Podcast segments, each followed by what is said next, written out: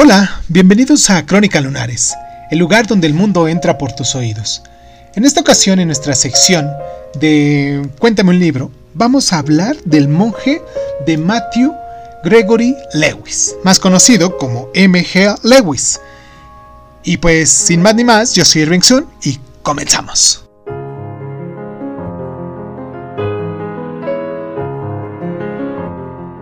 Una novela gótica extravagante y quizás gratuitamente obscura, El monje de M.G. Lewis levantó mucha polémica cuando fue publicada por primera vez y sigue impactando y horrorizando a los lectores contemporáneos, a todos nosotros, a diferencia de Anne Radcliffe, de la cual hablamos el día de ayer, cuya ficción gótica va siempre acompañada de explicaciones racionales, Lewis funciona lo supernatural con los actos más extremos y truculentos de la depravación y la crueldad humana, el monje del título de Ambrosio, un hombre admirado por su piedad, aunque, como pronto descubriremos, Ambrosio es en realidad un representante más hipócrita y malvado de la Iglesia Católica que puede imaginarse, su carrera criminal Empieza modestamente, pero no tarda en ir escalando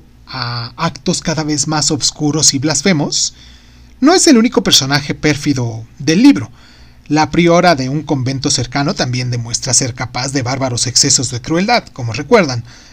La novela nos ofrece un relato extremo de cómo el dominio, especialmente el dominio sustentado en figuras espirituales, puede corromper absolutamente y a pesar de lo intrincado del argumento, la novela se lee a buen ritmo y la historia resulta fluida.